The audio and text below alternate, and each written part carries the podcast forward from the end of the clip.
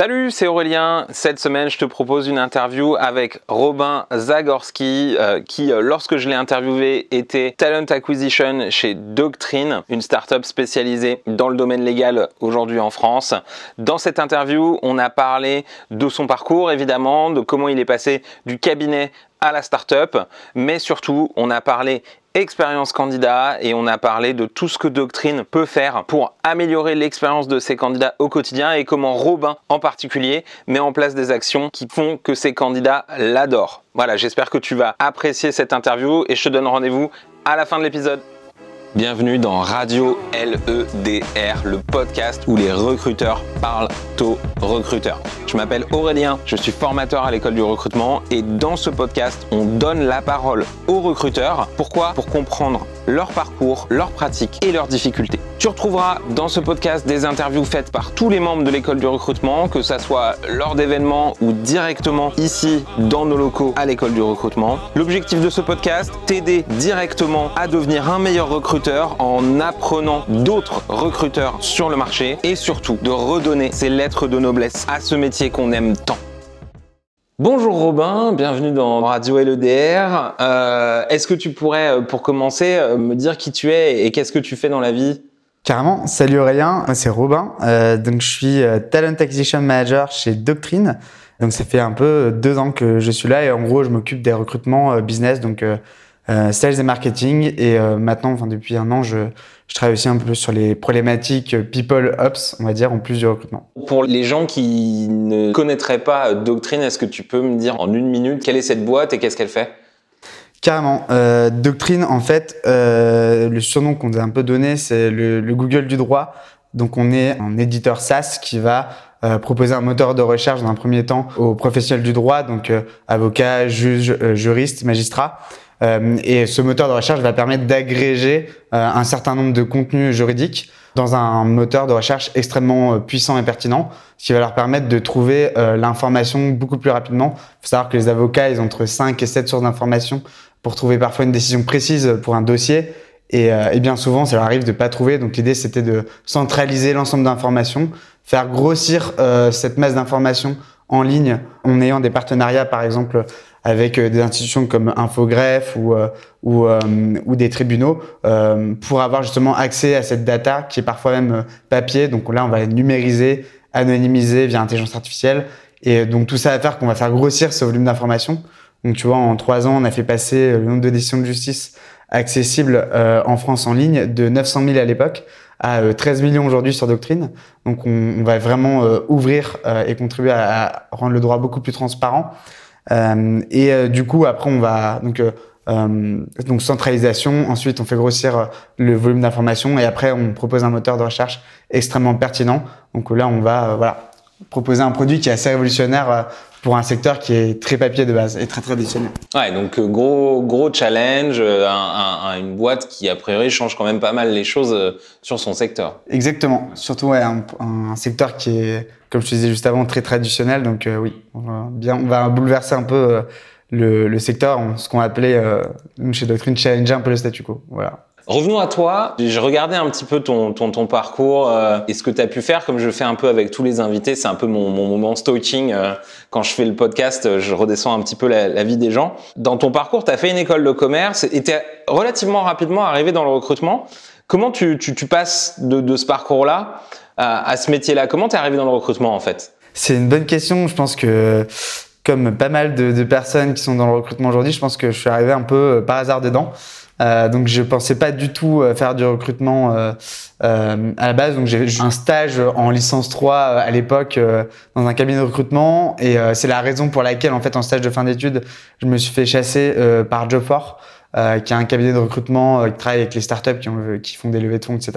En fait, il se trouvait que le, le, le directeur de Jobfor était un ancien de Toulouse Business School, donc mon école. Donc du coup, il m'a contacté et euh, moi justement, je cherchais un poste de sales parce que j'avais fait tous mes stages en sales et, euh, et en fait, euh, c'était le deal un peu sympa de euh, faire du sales, donc aller chasser des startups euh, pour travailler pour elles et après faire du recrutement et plutôt faire du recrutement mais sur des profils qui me ressemblent donc des, des profils voilà des jeunes d'école de commerce euh, qui, font- qui font de la vente du marketing donc des, des personnes hyper euh, intéressantes pour moi que au- auprès desquelles je vais, je vais apprendre plein de choses Euh, et du coup, je me suis un peu lancé là-dedans. Je, je connaissais rien à l'écosystème startup. Et euh, c'était vraiment euh, une envie pour moi aussi de découvrir cet écosystème. Donc je me suis dit c'est parfait, je vais me faire un réseau, je vais euh, je vais faire de la vente, je vais être en contact avec plein de enfin plein de personnes hyper sympas. Et du coup je me suis lancé dedans. Donc voilà un peu par hasard, je me suis retrouvé là. Et, et du coup en fait c'est comme ça d'ailleurs que enfin pendant les quatre mois de stage que j'ai fait, je vais faire six mois, c'est un peu écourté parce que j'ai eu Doctrine comme client. Euh, et euh, du coup, donc euh, ça se passait vraiment bien. J'ai eu un, un, énorme coup de cœur pour la boîte. Je trouvais que justement il y a ce côté de, de rendre le droit accessible et, et, transparent. Je trouvais que ça, ça, ça, ça rajoutait un impact de plus que de faire gagner de l'argent et du temps à nos clients comme tous les logiciels SaaS. Donc ça m'a beaucoup séduit et du coup je me suis dit en fait cette boîte euh, j'y crois vraiment et de, du, du, coup je me suis donné à fond dedans et, euh, et du coup Nicolas à l'époque CEO de, de, Doctrine et Grégoire euh, mon manager aujourd'hui qui est VP People bah ça a vraiment matché et ils m'ont dit bah écoute Robin euh, voilà ça fait t'es en stage de fin d'études, euh, qu'est-ce que tu dois faire, faire après? Et du coup, je, moi, je me, je me ferme pas de porte. Ils m'ont dit, bah, écoute, nous, on cherche quelqu'un en CDI pour euh, faire tous les recrutements. On a, on est 25, on doit passer à 100, 150 personnes euh, assez rapidement. Donc, euh, moi, je me suis dit, bah, c'est canon.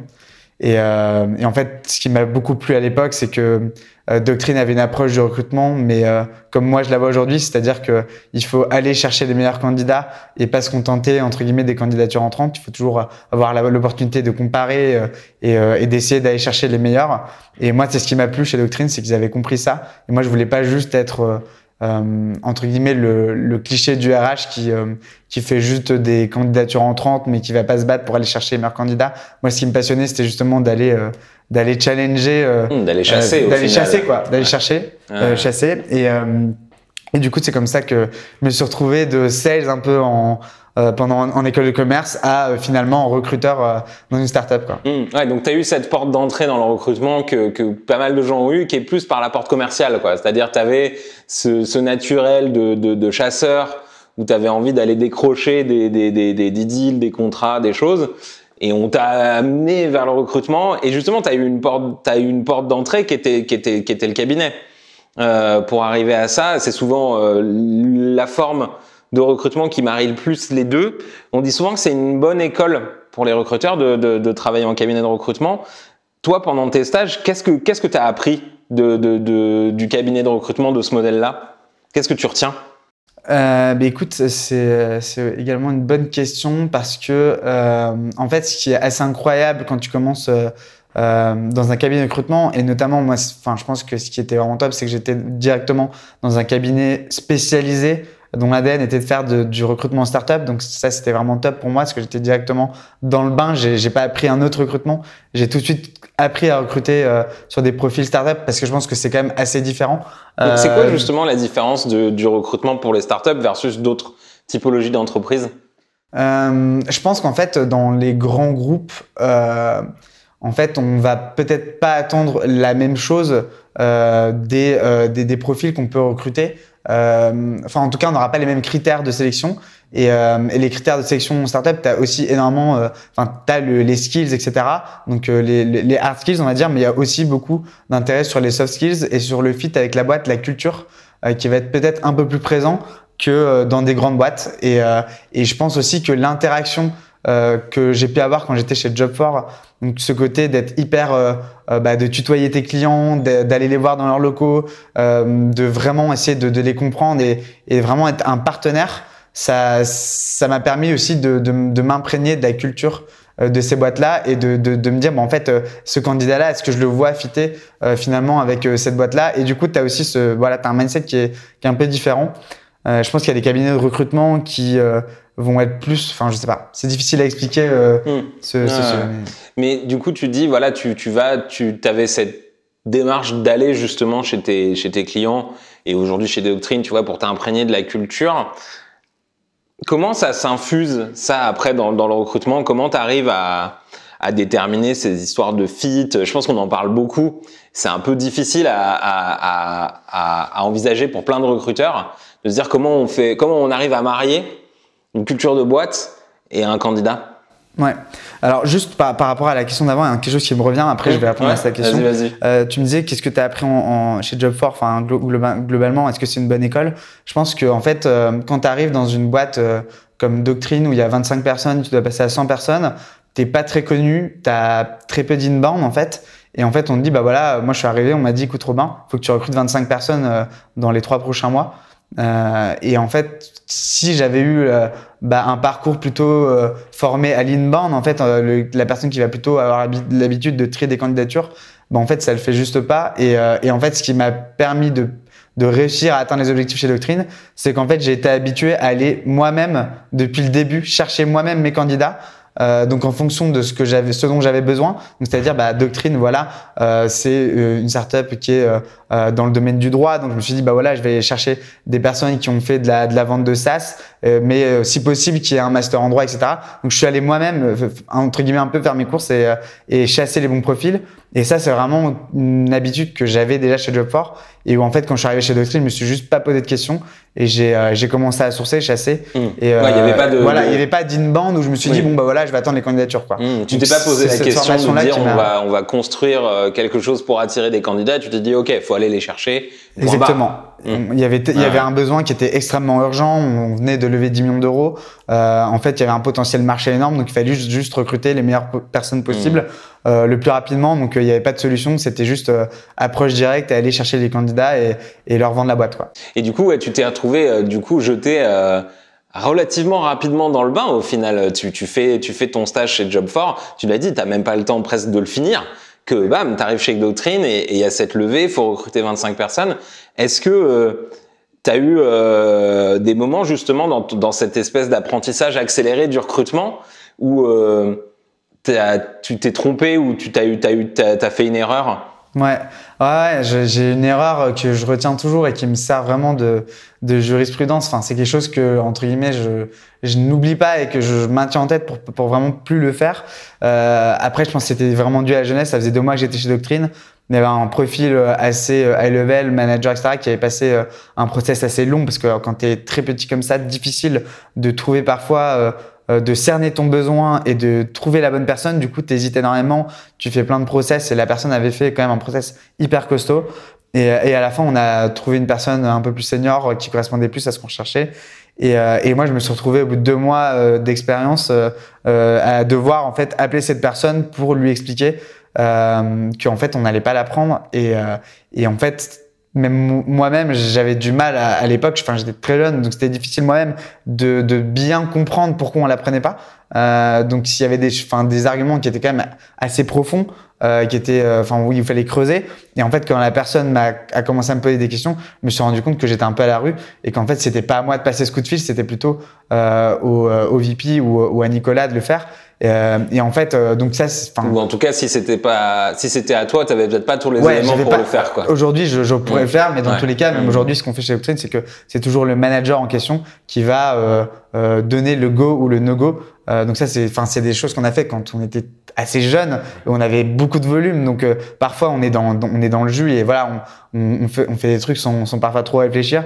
Et, euh, et, voilà, du coup, après, ça m'a servi de leçon. Et aujourd'hui, je dis, je, m'entête toujours à, aller voir les managers quand ils me disent, euh, ouais, bah parfois, tu vois, on a juste, la personne est juste venue euh, voir le manager euh, elle a pas passé tant de process que ça et bah, le manager est complètement sous l'eau. Il me dit Robin, voilà, voilà la raison, donc on se pose, etc.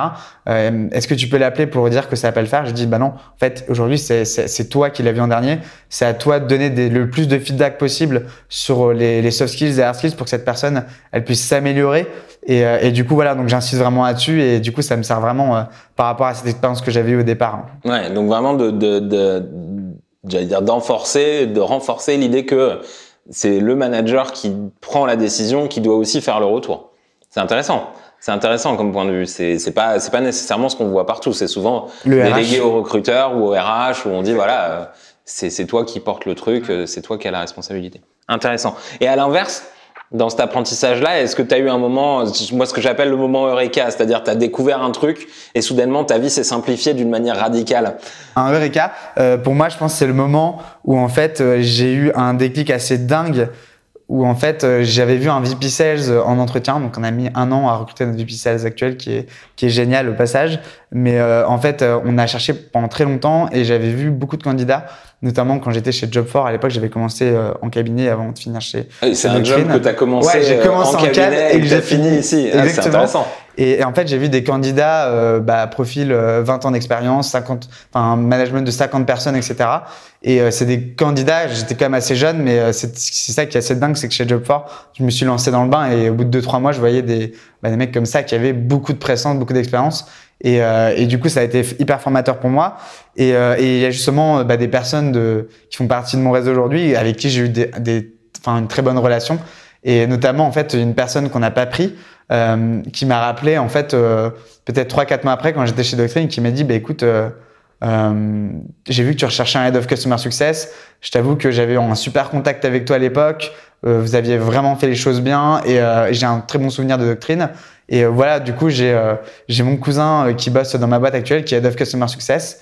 Et, et voilà, c'est un super profil. Je vous le recommande parce que il est vraiment top. Et je pense que vu ce que j'ai vu pendant les entretiens chez vous, ça pourrait coller. Et en fait, du coup, sur une recommandation d'une personne qu'on n'a pas pris il y a longtemps, en fait, on a recruté notre Head of Customer Success. Et, là, je me suis dit, waouh, c'est powerful de voir, de voir juste l'impact de l'expérience candidat, du, relationnel, du réseau que tu peux avoir avec tes candidats. Parce que face à ça, c'est des profils, si tu passes par un cabinet, tu payes, tu payes entre 20 et 30 cas sans compter euh, le temps que tu mets à recruter cette personne, l'impact euh, qui, qui n'est, enfin, que tu n'as pas sur ta boîte parce que tu en, as besoin tout de suite. Et je me dis, enfin, c'est juste dingue le ROI, entre guillemets, juste d'avoir euh, pris le temps de, de, de, vraiment avoir du relationnel avec cette personne et de la traiter vraiment bien. Et, et, et c'est là où je me suis dit, en fait, enfin les candidats, je vais vraiment les considérer comme euh, des prospects et des, des, clients limite et pas comme des euh, des personnes qui sont demandeuses d'emploi et à qui je vais dire oui ou non tu vois. Donc c'est là où j'ai vraiment eu un déclic et je me suis dit qu'en fait euh, le recrutement c'était comme de la vente et pas de la vente de vente de tapis mais plutôt de la vente de conseils où il y a vraiment un accompagnement candidat etc donc c'est vraiment là où je pense j'ai eu ce déclic et où, justement ça a changé ta manière de voir les choses exactement totalement. Mmh, ça marche. Et justement tu parles d'expérience candidat Doctrine a été a été reconnue dans un dans un classement euh, Glassdoor comme euh, la startup ayant la, la meilleure expérience candidat en, en France aujourd'hui. Euh, pour toi, c'est quoi le, le, le, secret justement d'une bonne expérience candidat? Comment tu fais pour que quelqu'un que tu as refusé te rappelle et te recommande quelqu'un d'autre? Alors, bah pour moi en fait, c'est un peu ça, ça fait exactement écho à ce que tu viens de me dire. En fait, euh, enfin ce qu'on vient de se dire. Euh, à partir du moment où, où j'ai eu ce déclic, euh, en fait, on a on a commencé à, à, avoir une stratégie un peu avec Glassdoor.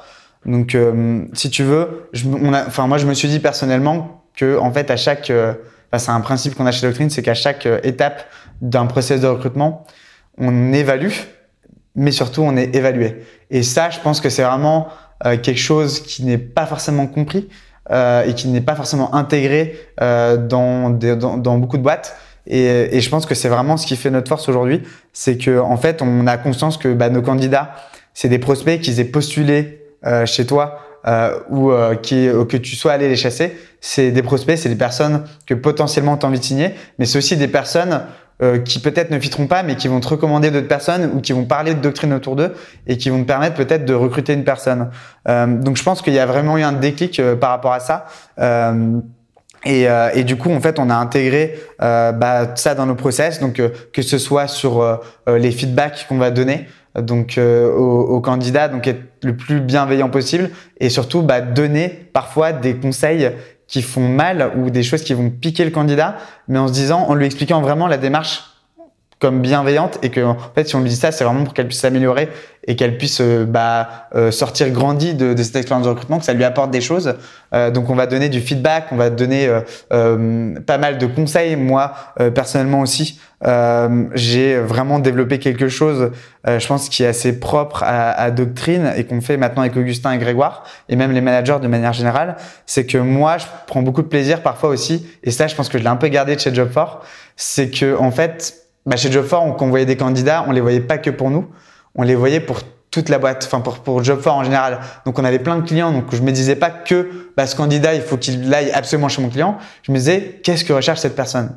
Fondamentalement, quand tu as un prospect en face de toi, il faut pas que tu lui vendes ta solution. Il faut que tu comprennes, faut que tu comprennes, pardon, c'est quoi son besoin, c'est quoi sa problématique, qu'est-ce qu'elle recherche aujourd'hui. Et à partir de là, tu vas euh, comprendre si, si, ta boîte va lui correspondre. Et du coup, bah, tu vas euh, lui vendre de manière ciblée ce qui va correspondre à son besoin ou pas, si tu penses que tu peux pas répondre à ce besoin. Euh, et, euh, et dans ce cadre-là, bah, moi, je me suis dit, en fait, parfois je, je voyais des candidats chez Doctrine et j'avais gardé ce mindset job for. Je me disais, mais en fait, ce candidat, je le vois pas chez Doctrine, je le vois plutôt chez Payfit, je le vois plutôt chez Spendesk ou je le vois plutôt, euh, euh, je pense qu'il aller dans une boîte plutôt early stage plutôt qu'une boîte euh, grande comme Doctrine où il va toucher plus un peu, un peu plus à tout, où il a envie peut-être de mettre en place des process, etc. Et du coup, je me suis dit, en fait, j'ai commencé à avoir ce, ce mindset de coacher un peu les candidats à la fin et de dire, bah voilà, euh, bah parfois quand je dis non, j'explique pourquoi vraiment. Donc, euh, et après, j'essaie d'orienter la personne vers la meilleure solution pour elle ou en tout cas de lui donner des pistes. Et, euh, du coup, je mets euh, parfois les personnes en relation avec mon réseau. Euh, donc j'ai euh, Job4, des cabinets de recrutement, j'ai euh, notamment le Recruiters Club euh, qui fonctionne pareil, pareil en recommandation entre entre des startups qui se recommandent des candidats qui prennent pas dans leur boîte, ils se les recommandent. Et, et en fait via ça, bah, je me je donne en fait à un candidat l'opportunité bah, d'avoir d'autres contacts et de pouvoir se lancer dans d'autres process, alors qu'en fait la plupart des, des boîtes vont dire bah juste bah, désolé ça va pas le faire, souvent par mail en plus. Et, euh, et, du coup, la personne se retrouve bah, sans avoir un feedback et, rien en plus. Alors que moi, je, trouve que en deux minutes, parfois, je peux donner énormément de valeur en termes de, de conseils, de, de contacts, etc. Donc euh, ça, euh, c'est quelque chose qu'on a intégré un peu dans notre process. Donc d'être vraiment dans l'accompagnement des candidats jusqu'au bout, d'être dans la transparence. De souvent ce que, ce que une phrase qui m'a marqué aussi, c'est le côté euh, ben, un candidat va préférer 100 fois que tu sois honnête avec lui et que tu lui dises quelque chose même si ça va pas lui faire plaisir euh, plutôt que de lui mentir ou de trouver une excuse bateau où il va s'en rendre compte et en fait il va avoir une super mauvaise image de toi. Alors qu'en fait finalement on peut avoir peur euh, de se dire bon bah si je lui dis ça elle va se braquer. Mais en fait pas du tout. Si tu le dis avec la forme et que tu expliques vraiment que tu as envie de, de l'aider en fait cette personne va juste être extrêmement reconnaissante et euh, bah dire bah voilà enfin merci euh, enfin tu m'as donné un conseil super pertinent tu m'as donné tel contact euh, grâce à toi, j'ai eu des, des, euh, des, entretiens euh, vraiment incroyables. Et enfin, même pour te donner un ordre d'idée, aujourd'hui, je pense que j'ai placé à peu près 6 ou 7 personnes que j'ai coachées personnellement en, en, dehors de doctrine, des candidats que j'ai vus ou des personnes de mon réseau, où je me suis appliqué à vraiment les aider à aller au bout de leur, de leur process. Et, et donc voilà, donc c'est vraiment une passion pour moi de d'avoir ce côté-là. Et, euh, et donc voilà. Sinon, euh, dernier point, je pense qui est hyper important dans, dans un process de recrutement, c'est d'être hyper réactif, organisé dans le process. C'est-à-dire ça veut dire quoi euh, exactement? Tu dis quand tu dis réactif, ça, ça sous-entend quoi comme délai de temps? Parce que j'ai l'impression que c'est une notion qui est très fluide en fonction de qui euh, à qui tu parles. Je vais te donner un exemple très concret dans ce cas. Euh, je te prends un, un, après ça dépend des postes. Il y a des postes où tu as besoin de réflexion, tu as besoin de comparer. Il y a des postes où tu es rodé, par exemple, Sales Development Representative, donc les sales juniors. On sait exactement euh, à peu près ce qu'on recherche et quand on voit un top candidat, on sait qu'on y va. quoi. Euh, donc euh, moi, pour moi, ça c'est un process où j'ai un call vidéo avec cette personne. Euh, donc le jour même, par exemple, si je trouve que cette personne est top, bah, je lui fais dès le lendemain rencontrer la head of SDR, donc la manageuse de l'équipe. Euh, Pascal. Euh, donc j'ai accès à son agenda, tac, je lui mets l'entretien. Euh, j'ai déjà prévenu la personne que si ça se passe bien, on, il y aura deux trois jours de préparation pour un skill test. Et dans ce cas-là, donc Pascal me donne son go, j'envoie le skill test deux trois jours après, et, euh, et je sais que. Là, tu dis le skill test, c'est un, c'est un petit une mise en situation, un cas pratique, un petit exactement. C'est une mise en situation de vente où le candidat bah, est en, en mise en situation réelle et on voit un peu euh, son niveau. On, moi, je le brief avant, etc. Et, euh, et du coup, si le skill test est évalué, bah, dès le lendemain, il peut venir rencontrer dans les équipes, dans les locaux. Euh, donc, euh, tu as un défi avec les équipes, euh, tu as rencontre du directeur commercial, enfin, tu as plusieurs rencontres. Euh, et, et, en fait, ça, ça se fait euh, en une semaine. Qu'après, on avait prise de référence et rencontre du, du CEO. Mais tout ça, ça se fait en une semaine.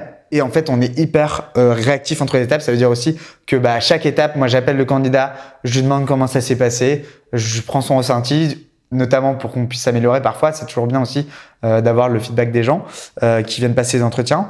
Et, surtout, voilà, je, donne du, feedback, je donne un maximum d'infos, je coach le candidat entre les étapes pour qu'il n'ait pas de surprise, qu'il sache exactement à quoi s'attendre. Et notamment, je pense, il y a beaucoup de personnes qui donnent peu d'informations au candidat pour voir comment il se débrouille. Nous, on est plutôt partant, enfin, on est plutôt on prend plutôt parti sur le fait qu'il faut donner un maximum d'informations à cette personne pour euh, voir en fait en situation réelle ce que ça pourrait donner. Donc notamment sur les skill tests, etc. Sur euh, sur les différents entretiens, on va donner un maximum d'infos pour que la personne ait moins de surprises possible. Mmh. Ouais, donc il y a cette idée que la personne est très au courant du process qui l'attend. Exactement. Et tu peux regarder sur euh, Glassdoor, il y a beaucoup d'avis où, où bah, le, le, feedback, c'est bah, effectivement, euh, on voit que c'est hyper rodé, il n'y a pas de surprise, on est bien préparé entre les étapes, euh, on sait exactement à quoi s'attendre, etc. Et, et, donc ça, ça permet d'être vraiment drivé, de, de te projeter aussi. Et, et, du coup, voilà, donc ça, c'est aussi quelque chose qui est, je pense, hyper important, notamment une, une phrase qui est importante pour nous, c'est Speed matters in business. Euh, Aujourd'hui, on, on, est sur un marché ultra concurrentiel où on est en concurrence avec plein de startups euh, hyper sexy qui euh, euh, qui ont qui sont en pleine croissance et qui ont des packages attractifs, etc. Donc il y a souvent aussi la volonté et la capacité de se démarquer dès le process. Ou quand tu as un process rapide, efficace, où la personne voit plein de choses intéressantes, c'est aussi la première image qu'on donne de la boîte en termes d'organisation, de structure. Euh, d'efficacité, de rapidité. Donc euh, ça donne aussi un bon signal si on est meilleur que les autres dès le recrutement. Hmm, d'accord. C'est une grosse promesse d'avoir cette réactivité là. Euh, ouais, c'est difficile à tenir. c'est difficile mais on, à tenir. on essaye de, hmm. de, le faire. Quoi. Hmm. Tu justement, je me, tu, tu parlais de d'aider les gens à se préparer, à, à, savoir exactement ce qui les attend dans le recrutement. Si si je joue un peu l'avocat du diable, mais du coup c'est pas, enfin. Comment tu fais pour correctement les évaluer s'ils sont prêts si, tu les prépares en amont, est-ce que ça te, est-ce que c'est pas, euh, c'est pas l'objectif justement que ça soit difficile? Alors effectivement, quand je parle de préparer, ça va être surtout sur l'étape euh, du skill test. Donc sur l'étape de mise en situation de vente, je prends 10 minutes pour appeler la personne et donner un maximum de conseils, euh, des conseils qui sont vraiment des, des, des choses qu'ils peuvent réutiliser directement le lendemain. Où enfin voilà, ça peut être vraiment euh, euh très puissant. Euh, mais en fait, on a, on se dit que en, la personne va, va, va être comparée en fait aux personnes en interne. C'est-à-dire qu'en fait, on se dit pas comment elle va se débrouiller, qu'est-ce qu'elle va réussir à sortir. On va directement pouvoir se projeter en se disant, bah voilà, avec un brief euh, de 15 minutes par téléphone euh, sans formation produit ni rien, sans être dans la boîte, en préparant deux jours de son côté, qu'est-ce qu'elle est capable d'arriver à faire par rapport au, au de chez nous. Et ça nous permet de, de comparer et de se dire bah voilà effectivement cette personne a quand même euh, enfin peut apporter euh, à ce niveau-là parce qu'on voit clairement que bah, c'est des choses qu'on ne fait pas nous et où cette personne est vraiment excellente. Euh, et voilà, donc et on peut comparer directement en se disant peut-être là, effectivement, c'est peut-être pas le niveau qu'on attend, mais en tout cas, au plus tu donnes d'informations, au plus tu peux être exigeant en fait en face. Et, et ça, ça, permet aussi de te rapprocher de la, de la réalité en interne de ce qui est, de ce qui est le job. Euh, et après, bon, sur les autres entretiens, euh, enfin quand je quand je quand j'explique juste le contenu, je coach, enfin j'explique en fait le contenu des entretiens. Euh, donc par exemple, tu as un déjeuner avec les équipes, tu as un entretien de valeur, etc. C'est, je, je, donne pas mal d'informations, mais ça, ça n'aide pas pour autant à, à être mieux préparé que les autres. Ou y a pas, c'est pas des choses où il y a des bonnes ou des mauvaises réponses. Voilà, exactement. C'est plus exactement. De, de, donner de la visibilité à la personne sur qu'est-ce qui va lui arriver. Totalement. Hum, je comprends. Et justement, on, on parle, on parle d'expérience candidat chez Doctrine.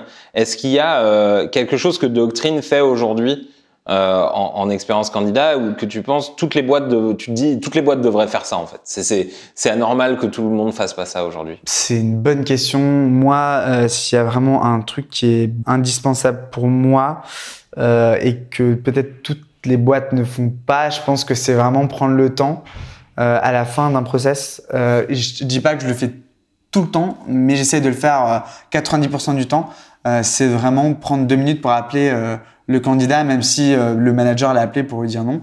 C'est de parfois appeler le candidat pour euh, avoir son ressenti, euh, savoir prendre peut-être un peu de feedback et, et notamment prendre le temps peut-être de, de, de, faire de partager mon réseau et, et, mes, mes conseils que je peux avoir. je pense que ça prend vraiment deux minutes et pour autant tu peux apporter énormément de valeur à, cette personne. donc moi tu vois j'ai pas mal de réseaux donc via Job4 et Recruiter Club dont je te parlais tout à l'heure, ça me prend deux minutes et je vais recommander cette personne euh, à, à, mon réseau, ça va lui apporter d'autres opportunités. Peut-être que cette personne, elle lui aurait pas pensé. Au final, elle va dire bah super. Euh, et moi, ça me prend que deux minutes et au final, bah ça peut lui permettre de trouver un job euh, comme comme c'est arrivé souvent. Mmh. et derrière, en fait, au-delà de la réponse négative, en fait, c'est de Exactement. toi faire un appel complémentaire qui est juste un appel de coaching au final. Exactement. Un petit donc c'est prendre du feedback sur sur ce qu'on a fait. Donc au cas où euh, il y a des choses intéressantes aussi parce qu'on n'est pas parfait et que euh, je pense qu'on peut toujours s'améliorer. Donc ça c'est c'est primordial. Euh, et surtout voilà passer voilà deux minutes pour pour essayer d'apporter de la valeur si on si je le peux. et et du coup voilà. Donc, je pense que ça c'est quelque chose que peu de boîtes font. Après je sais que quand tu as beaucoup de recrutement c'est difficile de le faire.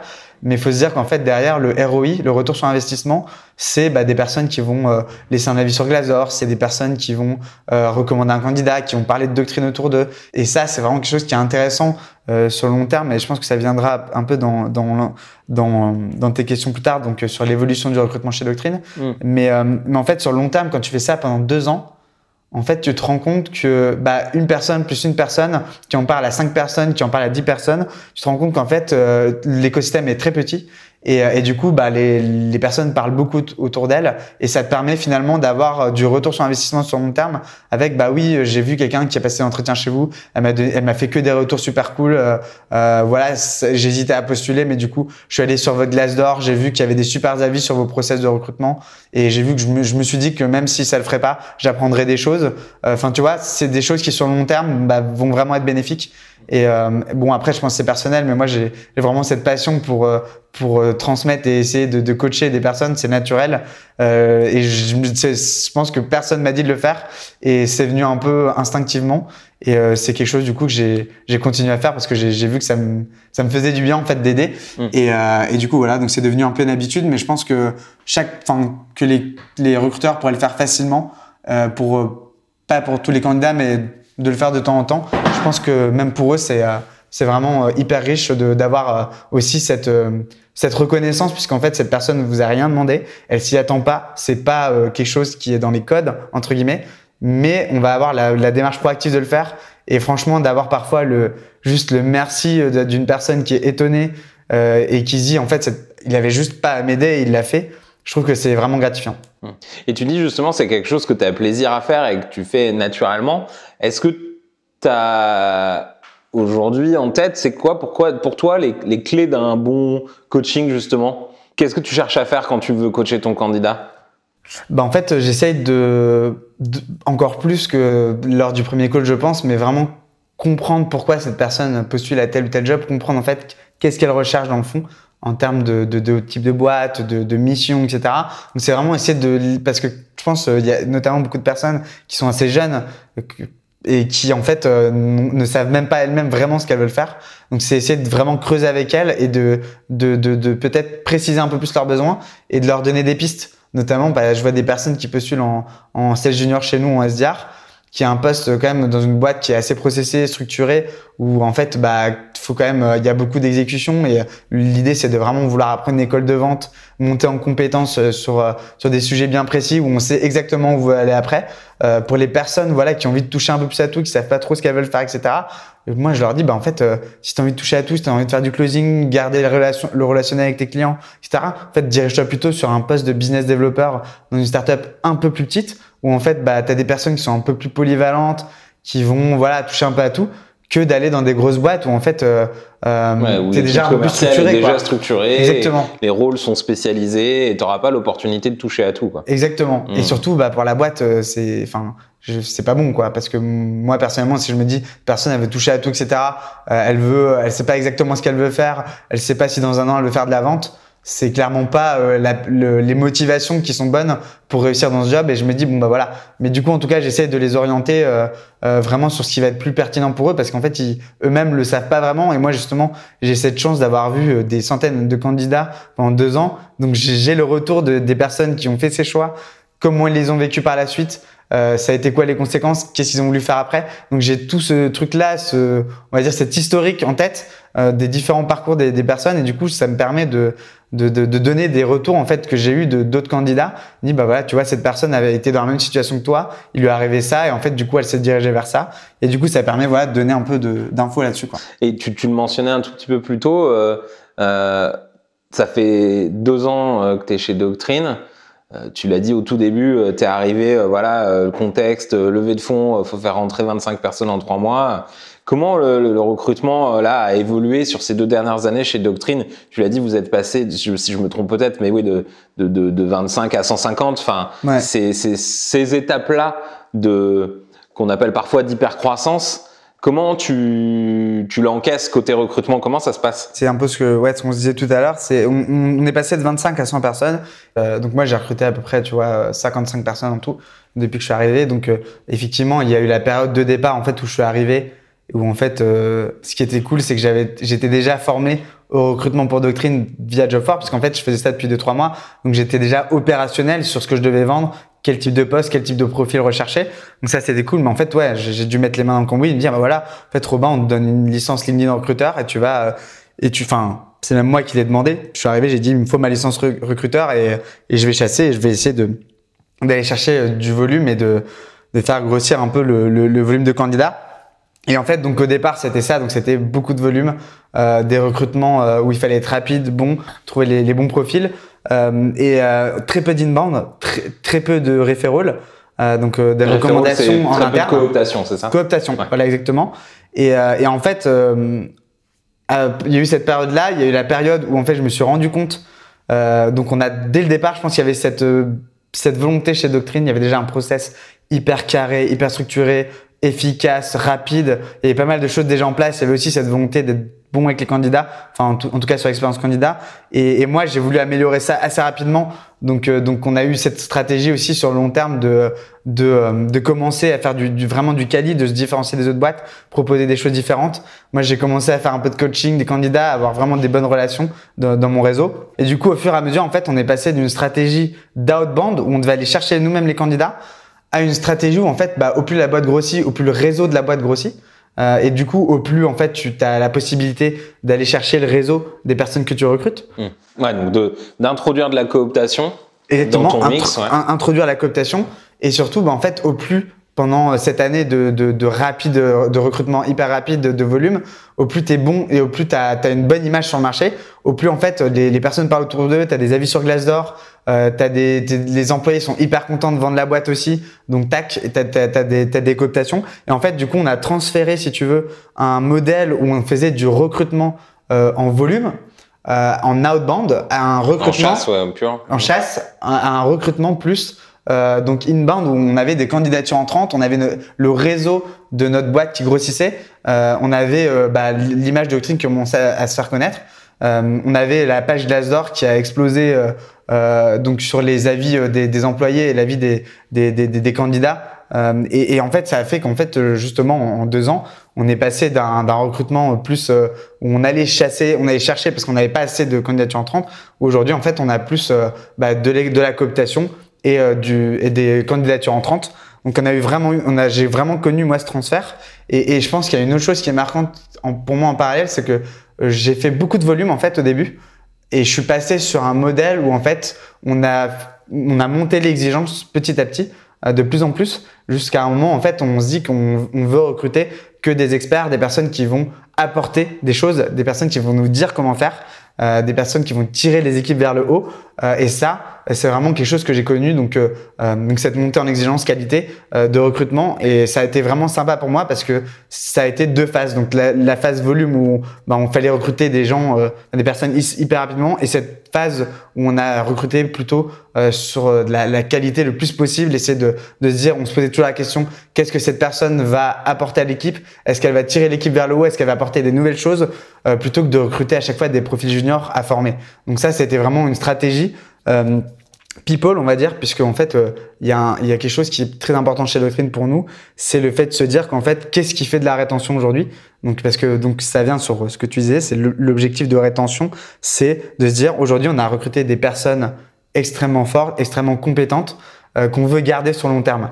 Et du coup, pour faire de la rétention, qu'est-ce qui est important? C'est avec qui tu travailles au quotidien. Donc, c'est ton manager tes collègues. Et en fait, donc on a essayé de recruter les meilleurs managers possibles. Donc on a été extrêmement exigeant, des process de dingue. On a comparé beaucoup de monde. On s'est dit quelle est la meilleure personne pour euh, pour reprendre les équipes et, les faire step up et surtout faire en sorte qu'elles restent sur le long terme.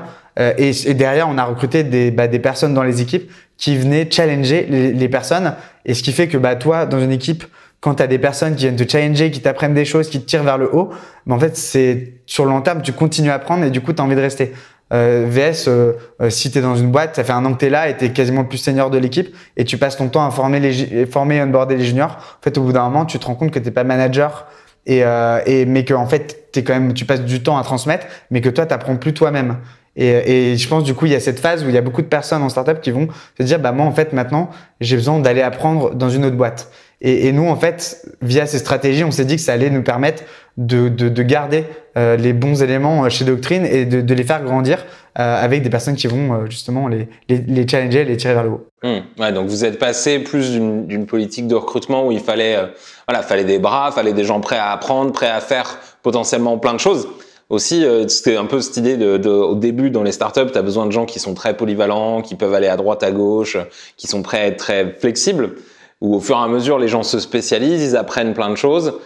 Mais c'est vrai que parfois, il y a un trou au milieu. Il manque la couche intermédiaire entre les fondateurs et euh, ces équipes-là qui, qui, sont embarquées dans l'aventure depuis le début pour euh, ce que tu disais, pour amener bah, de l'expertise. comme ça se spécialise, c'est bien d'avoir des experts qui arrivent, qui sont là pour amener du management, pour amener justement euh, de l'apprentissage pour les équipes. C'est très intéressant. Et tu disais, le recrutement, il a vécu un, une transition d'un modèle justement très chasse, très outbound euh, sourcing à un modèle plus inbound, donc avec des candidatures, des annonces et de la cooptation. Aujourd'hui, c'est quoi le mix du recrutement chez Doctrine? Vous n'avez pas abandonné complètement le sourcing, j'imagine, ou, la chasse? Bah moi, euh, aujourd'hui, euh, sur 54 recrutements que j'ai fait, j'en ai fait 20 en outbound et, et, et en, en, chasse. Et euh, donc ça fait quand même une grosse grosse ah, partie. ça fait quand même une bonne Mais c'était très concentré au départ et, et en fait au début on a fait on a commencé avec beaucoup d'inbound parce qu'on avait peu de recrutement, c'était une petite toute petite équipe etc.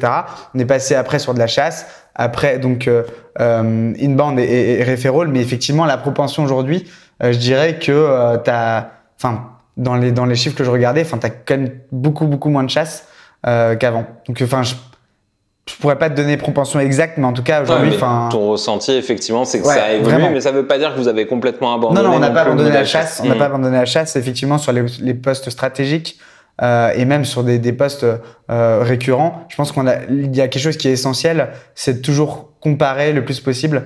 Euh, je pense qu'il faut jamais prendre une décision en n'ayant vu qu'une seule personne. Il faut toujours comparer euh, et se dire voilà, ça, ça nous permet de, de vraiment euh, se dire est-ce que c'est vraiment cette personne qui correspond à notre besoin euh, et, euh, et, donc on fonctionne toujours comme ça. Mmh. Euh, mais surtout sur les postes stratégiques évidemment, euh, tu peux, t'es obligé d'aller chasser parce que c'est des, des profils très niches. Je pense notamment à notre head of SDR qu'on a recruté il y a il y a six mois ou, ou plus, je, je sais plus exactement, mais enfin tu vois head of SDR c'est un c'est un nom qui n'existe même pas, c'est un poste qui n'existe pas. C'est manager des des sales juniors mais dans le SaaS. Et, euh, et, en fait, si tu veux, c'est un poste qui, qui n'existe, qui, qui a peut-être deux ou trois ans max. Et du coup, nous, on, a cherché ça pendant très très longtemps. Et du coup, moi, j'ai fait de la chasse, mais pendant des mois. Et, euh, et j'ai fini par explorer des choses que je pensais jamais explorer. Et je suis tombé bah, sur la bonne personne. Mais euh, donc c'est, enfin voilà, t'es obligé de chasser sur des profils très rares. Mais, euh, mais en tout cas, sur les, les postes, on va dire plus redondants, on a, on fait moins de chasse quoi. Mmh, Oui, il y a quelque chose, il y a une part de, de, de notoriété d'industrialisation qui vous a permis d'avoir de, de, plus de flux quoi, pour, pour avoir des candidats. C'est ça. Et c'est la stratégie long terme qui, a, qui, finit par payer. Quoi. Hmm. Et justement, aujourd'hui, pour Doctrine, vous êtes organisé comment euh, dans le recrutement euh, Parle-moi un peu du process que vous avez aujourd'hui. Du coup, euh, comment est-ce qu'on est organisé chez Doctrine? En fait, notamment dans, dans, dans, moi et Augustin, en fait, si tu veux, on a donc il y a Grégoire, notre VP People, qui va gérer, bah, qui est un peu un rôle de DRH entre guillemets. Euh, ensuite, tu as Augustin qui gère euh, tous les recrutements tech et produits, qui est un peu, on, gère les recrutements, mais on a aussi la partie people, donc euh, recrutement interne, donc c'est-à-dire promotion, carrière pass, etc. Donc lui il gère plutôt l'aspect tech produit, et moi je vais gérer plutôt la partie business, donc sales marketing. donc donc on a organisé comme ça. Donc Augustin gère sa recrutement, moi je gère les miens. et et du coup comment on fonctionne. Il y a quelque chose qu'on, qui est quand même moi que j'ai découvert il a pas si longtemps que ça, qui, enfin que m'a conseillé Grégoire et que faisait Augustin. Seulement c'était intéressant parce que Augustin m'a, m'a, apporté quand même pas mal de nouvelles choses. Parce qu'en fait avant si tu veux Augustin était euh, plutôt euh, enfin il, est arrivé comme premier employé. Et euh, en fait il était il est commencé en tech. Puis après il était product manager. Et puis ensuite il est passé people ops. Donc pour scaler l'équipe de doctrine. Donc c'était assez cool parce que parce qu'en fait, Augustin, il a, une vraie connaissance des métiers chez Doctrine, des valeurs de la boîte, euh, de ce dont tu as besoin en Doctrine, mais en profondeur. Et ça, je pense que c'est euh, quelque chose de, très rare et qui, je pense, qu'il manque souvent dans, le recrutement. C'est des personnes qui connaissent vraiment les métiers et qui sont capables d'aller en profondeur et de, savoir en fait ce qui est bon pour la boîte. Ce qu'on a mis en place, c'est vraiment de fonctionner par focus. Euh, donc c'est pas de se lancer sur euh, cinq recrutements en même temps, mais plutôt d'établir des, des, priorités et de se dire bah voilà, en fait aujourd'hui, euh, moi ma priorité c'est de recruter un product marketing manager. Ensuite c'est de faire ça, ensuite c'est de faire ça. Et du coup c'est de me dire je me mets une semaine à fond sur, sur ce job-là. Donc je traite les candidatures, des candidatures entrantes, je vais chercher du referral, du, de la cooptation et je vais faire ma chasse de manière très précise. Et, euh, et, une fois que j'ai créé mon pipe, donc j'organise la logistique pour les candidats, etc. Mais donc euh, l'idée, c'est vraiment euh, de, de, fonctionner par focus. Ça nous permet d'être. On s'est rendu compte que c'était beaucoup plus efficace que de se lancer à droite à gauche sur plein de recrutements parce qu'au final, tu te rends compte qu'au final, t'as pas la personne dans le pipe qu'il te faut et tu dois repartir au départ, aller chercher des cooptations, faire de la chasse, etc. Donc, vaut mieux fonctionner par focus par semaine et ça te permet aussi de, de faire des, des entretiens euh, groupés. Donc, de faire un, un, entretien. Par exemple, tu fais une semaine, tu fais que des entretiens quasiment euh, product marketing plutôt que d'avoir plein d'entretiens différents, tu te perds, etc. Euh, et, et, du coup, tu es moins efficace. Quoi. Ce que je, ce que je disais sur Augustin juste avant, euh, et je pense ça fait vraiment la force de, de Doctrine aujourd'hui, c'est que moi, j'ai un parcours euh, très sales au départ. Je suis arrivé euh, très tôt dans la boîte. Même Augustin est arrivé, euh, ce premier employé. Euh, donc on est arrivé tous les deux très tôt dans la boîte. Moi, j'avais un parcours plutôt sales et j'ai recruté plein de, de, de, sales chez, chez Job. Enfin, quand j'étais chez Jobfar, j'ai fait que ça. et Augustin, lui, bah, il a carrément commencé en tant que premier employé tech. Euh, donc front-end, back-end, puis euh, puis product manager. Donc en fait, on avait tous les deux une connaissance métier. Euh, et ça, ça, ça, nous a permis d'avoir beaucoup de légitimité, donc connaître bien la boîte dès le départ, connaître vraiment les métiers, euh, et surtout, bah moi, pour moi plus qu'Augustin, parce que lui, il a vraiment vécu dedans, mais moi, me m'imprégner de ces métiers, d'aller euh, en rendez-vous parfois avec les sales, euh, d'aller vraiment euh, écouter ce qu'ils font, leur poser plein de questions sur leur quotidien, et, et ça me permet derrière d'être beaucoup plus pertinent en entretien. Et, et d'être beaucoup plus efficace, de pouvoir bien vendre et de pas survendre aussi. Euh, d'être capable de vendre le, le, le, le, job de manière exacte pour qu'il n'y ait pas de mauvaise surprise derrière. Euh, et, euh, et, donc ça, je pense, c'est euh, une organisation qui a fait que moi, Augustin, on était plutôt efficace là-dessus, quoi. Et, et, donc voilà un peu comment on, fonctionne aujourd'hui. Donc Augustin côté tech et moi côté sales marketing. Et ça, ça peut pas être un peu bizarre parce que c'est vrai qu'on n'est pas énormément finalement, on est trois. Euh, mais, euh, mais en tout cas, ça, ça match plutôt bien. Et ce qui est cool aussi, c'est que bah, moi, personnellement, je passe pas par des cabinets de recrutement. J'ai réussi à, à, faire tous ces recrutements sans passer par des cabinets, puisqu'en fait j'avais cette formation là et euh, puis j'avais du coup cette euh, cette envie de challenger et de, de, faire tout moi-même. Donc du coup j'ai réussi à, à, faire ça sans cabinet et ce qui permet aussi de maximiser l'expérience candidat, puisqu'en fait euh, un cabinet va toujours bien vendre etc. Mais il va peut-être être moins précis, euh, Ils peuvent pas avoir le même niveau de détail qu'un interne pour avoir. Exactement. Hmm. Et puis ça rajoute toujours un intermédiaire en plus, donc euh, ça rajoute euh, du temps. Euh, c'est t'as toujours des, c'est toujours difficile d'avoir aussi une super communication entre le cabinet et, et le candidat. Le candidat a deux interlocuteurs, etc. Donc c'est toujours plus compliqué. Donc je pense que d'avoir réussi aussi à, à internaliser ça, c'est c'est pas mal. Justement, tu revenais sur l'expérience candidat. Euh, pour, pour, terminer un petit peu sur, sur tous ces sujets-là et, euh, et, et, et, et, clôturer un peu l'interview dans son ensemble, est-ce que tu as une idée aujourd'hui sur l'expérience candidat euh, un peu une idée reçue, que tu as envie de clasher, un truc où tu te dis j'entends j'entends j'entends dire ça, je trouve que c'est une connerie. Ce qui me dérange, c'est c'est un peu l'idée que en fait si tu veux, par exemple une personne qui a candidaté chez toi, euh, en fait, euh, c'est toi qui as la, la, la, position entre guillemets supérieure. Et je pense d'avoir pas mal de recruteurs qui se disent bah voilà en fait euh, personne n'a postulé chez nous donc en fait nous en fait on fait un peu ce qu'on veut on, on, peut un peu la considérer comme acquise quoi. Mmh. Et, on n'a pas besoin de faire autant d'efforts. Exactement, on n'a pas besoin de faire autant d'efforts que si c'était une personne qu'on avait chassée. Alors que moi je, je, je, je considère ça comme complètement aberrant et, et, je pense que euh, et je pense que c'est totalement faux et du coup ça peut permettre enfin ça peut faire que parfois bah, le candidat se sent un peu mal à l'aise parce que il se sent pas du tout accueilli. Euh, et justement bah tiens anecdote assez incroyable c'est que justement on a recruté une product marketing manager il y a pas longtemps et, euh, et je lui ai appelé pour enfin je l'ai appelé pour demander un peu de feedback euh, sur en fait bah, comment elle a vécu son process euh, est-ce qu'elle a eu d'autres process à côté est-ce qu'elle peut comparer me donner un peu du feedback. Et elle me disait justement que euh, ce qui était vraiment cool, c'est que dès le départ, dès, euh, dès le moment où elle a postulé, dès le premier entretien avec moi, euh, elle a senti que tout de suite, bah, je voulais l'accompagner, la coacher du début jusqu'à la fin. Et elle me disait que justement, elle, elle sentait vraiment une rupture, en fait, dans les autres process qu'elle a eu, où en fait, bah, quand tu es en, en de recrutement jusqu'à la fin, au début, le RH est hyper froid, hyper distant, etc. Et dès le moment où la personne a signé, comme par hasard, bah, tout d'un coup, tu es hyper chaleureux et tu es content que la personne arrive. Et du coup, c'est hyper pas naturel du tout. Et, euh, et, euh, et, du coup, la personne le sent. Et, et du coup, je pense que c'est vraiment pas top. Et du coup, moi, j'essaye dès le départ, euh, surtout quand je vois des bons candidats qui ont postulé, je le sens tout de suite. Et, euh, et, tout de suite, bah, je me dis bon bah cette personne, je fais, euh, enfin, je, je, lui déroule le tapis rouge comme si je l'avais chassé moi-même. Enfin, il y a, y a, aucune raison de faire autrement quoi.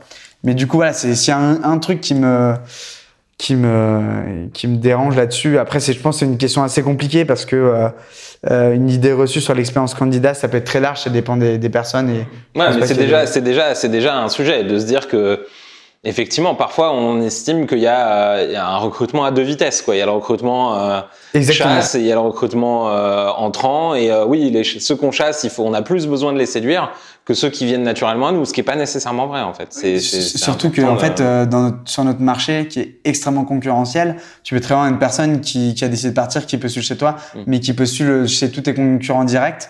Et, euh, et, en fait, si t'es pas, euh, si tu dis, tu, tu, tu, baisses un peu la garde et que tu te dis bon bah voilà, euh, je ne demande pas euh, c'est quoi ces autres process, euh, je traîne un peu, je donne pas de feedback, etc.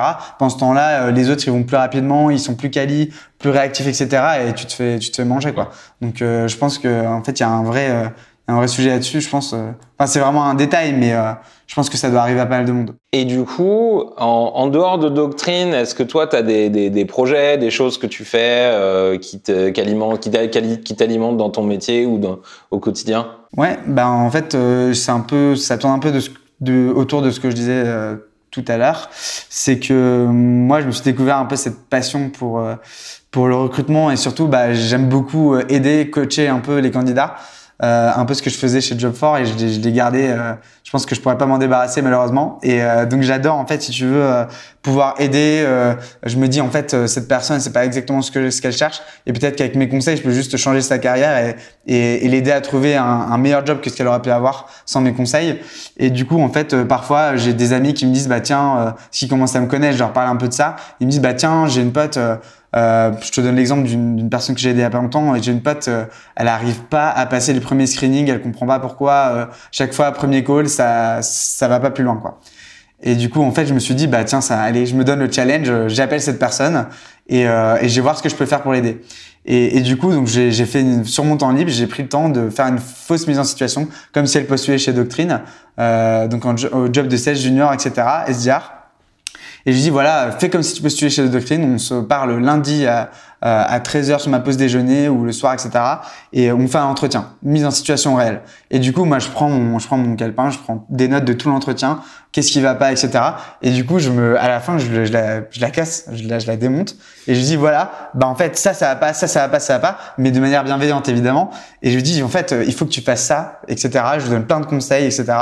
Et je lui dis, on refait un, un test, euh, je sais pas, dans, dans, dans deux, trois jours, tu t'intègres, t'intègres tout ça, tu changes ta manière de faire. Et, et quand tu es prête, moi, je te mets en relation avec euh, tout mon réseau. Euh, donc, euh, et c'est comme ça que bah, j'ai placé euh, notamment une personne il y, a, y, a, pas longtemps dans une très belle startup. Euh, et, et en fait, elle m'a dit, feedback après coup, m'a dit en fait c'est dingue parce que après tes conseils, sur tous les tous les premiers screenings, je les ai passés en fait. Donc en fait, elle est passée du stade où elle arrivait pas du tout à passer les screenings à euh, bah elle passait tous les screenings. Et du coup euh, du coup j'ai trouvé enfin je trouve ça vraiment dingue. Donc je fais beaucoup ça sur mon temps libre. évidemment, je peux pas le faire avec tout le monde et, euh, et sinon c'est c'est pas jouable. Mais en tout cas, je prends le temps de le faire peut-être avec une ou deux personnes par mois. Et euh, du coup, j'ai placé comme ça des personnes dans des super belles boîtes où j'ai senti qu'il y avait le potentiel, mais qui manquait le, le la petite étincelle, l'expérience. Et du coup, j'ai j'ai aidé. Et, euh, et c'est ce qui est incroyable, c'est d'avoir le retour de la personne derrière qui qui est hyper reconnaissante et c'est des personnes que je peux compter dans mon réseau sur qui je peux compter et euh, et c'est l'idée de donner sans recevoir quelque chose en retour euh, c'est, je trouve ça assez incroyable. Et, euh, et dernièrement, en fait, aussi, euh, je me suis rendu compte que bah, j'ai pas mal de, d'amis euh, qui sont dans l'écosystème euh, startup, freelance et qui connaissent pas mal de, de boîtes assez, assez, jeunes et qui viennent parfois me dire, bah, en fait, j'ai, j'ai un pote, il est dans une boîte, etc., il galère un peu de niveau recrutement, etc. Et du coup, je j'ai commencé à donner bah, quelques conseils à droite à gauche euh, donc à des personnes de mon réseau qui sont venues vers moi ou des, des, des, contacts et du coup j'aide aussi des boîtes un peu plus jeunes à euh, bah, peut-être faire les bons choix, utiliser les bons outils, etc. Et c'est quelque chose que je pense je vais développer au fur et à mesure. J'adore ça et je pense que ça peut avoir aussi un impact assez incroyable quand on se dit bah voilà une boîte tu lèves aujourd'hui je sais pas 2, 3, 5 millions d'euros. Euh, en gros, cet argent il va servir à faire quoi? Il va servir à recruter. Donc, c'est-à-dire qu'aujourd'hui, tu vas euh, passer de 25 à 100 personnes. Euh, ce qui va faire que tu vas réussir, que ta boîte va réussir, c'est principalement le recrutement que tu vas faire. Donc, je pense qu'aujourd'hui, il peut y avoir pas mal de lacunes, pas mal de choses qui sont pas forcément optimisées. Et, euh, et du coup, ça, c'est vraiment quelque chose que j'aime vraiment envie de transmettre et où je pense peut avoir un impact assez, assez important sur, sur, sur des choses précises quoi, dans le recrutement. C'est intéressant justement, tu dis tu te retrouves à, à, donner des conseils à des, à des à, du coup à des fondateurs de boîtes, des, des, des gens qui se mhm. lancent. C'est quoi le conseil Je sais pas si tu en as parlé, as parlé avec beaucoup de gens, mais c'est quoi le conseil que tu te retrouves à donner le plus régulièrement? C'est quoi la plus grosse erreur que font les, les fondateurs quand ils quand ils réfléchissent à recruter?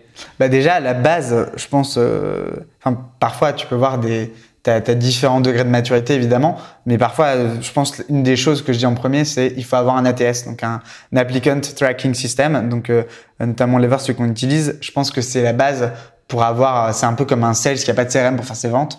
Euh, en fait, le recrutement, c'est souvent considéré comme quelque chose de, bon allez, il faut recruter, etc. On fait un peu ça à l'arrache. Euh, non, il faut un vrai outil pour suivre les recrutements, pour avoir un historique sur le long terme de tes recrutements, etc. Donc ça, c'est un, des premiers conseils. Après, je pense souvent il y a un gros travail à faire sur le process euh, de recrutement. Donc c'est-à-dire euh, avoir une interview soft skills, donc pour évaluer un peu les pas les soft skills finalement, et surtout un, un skill test, notamment en sales euh, donc quelque chose où tu vas évaluer les compétences, donc quasiment en situation réelle de la personne, donc comme un peu comme chez Doctrine finalement où tu vas mettre la personne comme si elle était chez, chez toi avec un maximum d'informations et, euh, et voilà la mettre en, en, situation et pouvoir analyser finalement ses compétences et son potentiel euh, parce qu'en fait sinon tu fais ça un peu bah, sans trop savoir t'embauches des personnes juste comme ça en les ayant rencontrées, tu sais pas forcément ce que ça va donner sur le terrain. Donc voilà, sur le processus de recrutement, il y a souvent pas mal de choses à faire. Euh, ce que je donne aussi comme conseil, c'est euh, comparer, faites des process euh, complets, faites surtout des prises de référence. en général, il y, a des, il y a des boîtes qui qui font pas de prise de référence. C'est hyper grave parce que l'idée, encore une fois, c'est du, de la, il y a souvent une idée reçue sur le sur la prise de rêve où c'est que de voir si la personne c'est un fou, euh, qu'il y a une personne qui va te, te, te, te, chambouler ta boîte. Mais en fait, c'est pas que ça. La prise de référence, c'est aussi comment je vais récupérer l'historique des anciens managers pour onboarder cette personne le, mieux possible. Donc, euh, comment moi, je vais la mettre dans les meilleures conditions pour qu'elle réussisse dans ma boîte? Comment je vais euh, rendre son onboarding plus rapide? Donc, ça peut être euh, savoir quels sont ses points forts, quels sont euh, ses points ses axes d'amélioration, et, et, justement prendre, prendre en compte ces sujets-là pour justement bah, aider cette personne. Et du coup, donc voilà, je pense que c'est quelque chose que les personnes font prennent pas forcément le temps. Parce qu'on dit, bon, j'ai 50 personnes à recruter, j'ai 20 personnes à recruter, il faut que je recrute vite, je fais un processus de recrutement en deux jours. C'est un, c'est un hyper mauvais signe euh, pour la personne. Enfin, moi, je me dis, la personne me recrute en, en deux jours, c'est mort. Enfin, c'est pas possible. La personne, ça veut dire qu'elle fait ça avec tout le monde. Ça veut dire que tu as des personnes qui sont potentiellement pas euh, soit pas au niveau soit qui sont pas du tout la bonne personne pour le poste en question et, euh, et en fait voilà donc c'est c'est donc voilà, après il y a plein de conseils. Enfin, il faut voir euh, la boîte. Il y a des boîtes qui sont plus évoluées, d'autres un peu moins. Il y a des personnes qui qui ont juste besoin d'optimiser, euh, d'améliorer l'expérience candidat, etc. Et il y a des boîtes qui partent d'un peu plus loin. Donc euh, voilà, ça dépend un peu. Euh. Mais après, ce qui est sûr, c'est que ouais, c'est d'envisager au final dans ce que tu dis, c'est que ouais, le recrutement c'est un vrai job en fait et que ah, mais oui. ça s'improvise pas du tout. Ah non, mais c'est dingue. Enfin, je pense que sur tous les, enfin tu vois, tu montes une boîte, une startup aujourd'hui, tu as le sales, le marketing, le produit, la tech. Euh, le recrutement et le, le RH, c'est souvent considéré comme le dernier poste si tu veux, d'importance, etc. Et, qui est un peu délaissé, où on se dit on va bricoler, on va prendre des agences de recrutement, etc. Et euh, qu'on va payer une fortune en plus. Et, euh, et souvent, c'est vraiment mis en, arrière-plan. Mais le recrutement, en fait, c'est ce qui va te permettre de, c'est ce qui va te permettre de nourrir tous tes autres tous tes autres pôles en fait. Le que ce soit le sales marketing tech produit euh, c'est pas toi qui vas le faire c'est les personnes que tu vas recruter. Et, et souvent je, je trouve ça aberrant de voir les moyens qui sont mis sur le recrutement et c'est un peu ce que tu dis je pense il y a un vrai sujet là-dessus quoi. Donc euh, moi j'essaye de faire prendre conscience si tu veux quand j'ai ces personnes au téléphone je me dis mais en fait euh, vous vous rendez pas compte de l'impact que le recrutement va avoir en positif sur votre business si vous le maîtrisez.